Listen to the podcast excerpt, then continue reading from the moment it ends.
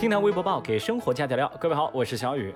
最近我在想啊，如果我的钱跟我的肉一样不离不弃，那就好了。哦，或者说我的肉跟我的钱一样，说没就没，那也行啊。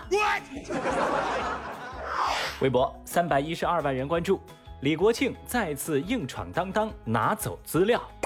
七月七号上午，当当网在微博上发文说，李国庆再次诉诸武力，带了二十多个人，清晨强行闯入当当公司，撬开多处保险柜，拿走资料。公司已经报警了，并配以两张保险箱被强行破坏的图片。而李国庆呢，则在微博上宣布，他已经带人接管当当，并开始办公，希望鱼鱼能够配合交接。嗯，后来当当方面又在微博上说，李国庆已经被警察带走了，正在派出所接受调查。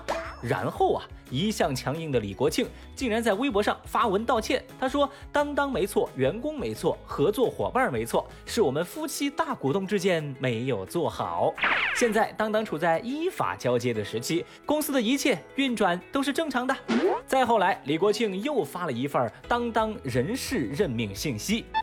哎呀，话说这当当与李国庆在微博上展开的这场拉锯战，一时之间是吸引了无数网友的目光。继抢公章事件之后，李国庆故技重施，这波操作让不少吃瓜群众大呼震惊。因为早在四月二十六号的时候，李国庆抢公章事件就一度引起关注，当时咱节目也说了。而在六月十三号的时候，李国庆抢公章事件也已经结案，警方调查结果就是李国庆方面没有违法行为。面对着夫妻商业伦理大戏《庆余年》的最新剧情，网友们有些懵。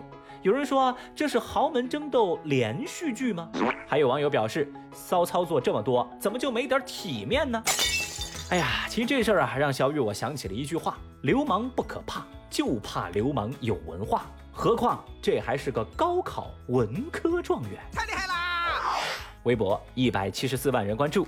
小学生被爸妈叫来感受高考，说何同学是陕西安康的一名小学六年级的学生。那么在七月八号高考期间呢，他就一直一个人在考场外等候，这是干什么呢？小何说自己六号才刚考完小学毕业的考试，没想到当天晚上爸妈就让他在高考期间去高考考场旁边感受一下高考的氛围。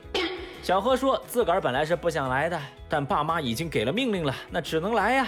他觉得一场考试有这么多家长在外头看着，真的会有点紧张。何同学还说了，距离我高考还有两千一百六十一天。我们小学生太难了。Oh no！小朋友这番经历和言语，把围观的网友们看的是哭笑不得。大家纷纷表示，才上小学，还是不要给娃儿那个大的压力了吧？这是干嘛呀？让孩子感受多么痛的领悟吗？孩子，你也忒老实了。你就是不来考场，你爸妈也不知道啊。讲真哦，以小雨我的经验来看，何同学的家长未必是真心想让孩子提前感受所谓高考的氛围。我觉得这大概率啊，就是爸妈见不得考完试的孩子闲在家里没事儿打游戏，没事儿玩手机，就想给你找个事儿做。微博七十四万人关注，男女高速隧道内停车行不雅之事。前两天，浙江衢州一对男女将一辆奥迪 SUV 轿车停在高速隧道内的应急车道上。只见女子离开副驾，坐到了司机的身上，两个人在车内做起了 的事情。而这一切都被隧道内的监控探头全部拍了下来。目前，交管部门已经介入调查，并且郑重提醒广大司机朋友要注意驾驶安全，切勿在高速应急车道无故。停车，那说到这儿，小雨我就寻思，人家这可能不算无故停车吧？那既然是应急车道嘛，人家这么急的事儿不解决的话，欲火烧身，引燃车辆怎么办呢？啊，开个玩笑啊！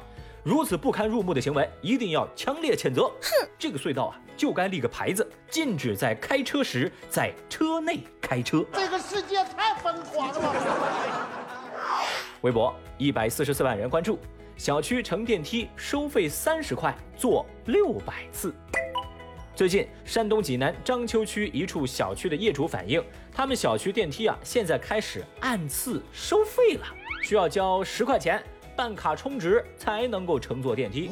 充三十块的话，就能乘坐六百次电梯，这就相当于坐一次电梯要花费五分钱，一上一下就是一毛钱喽。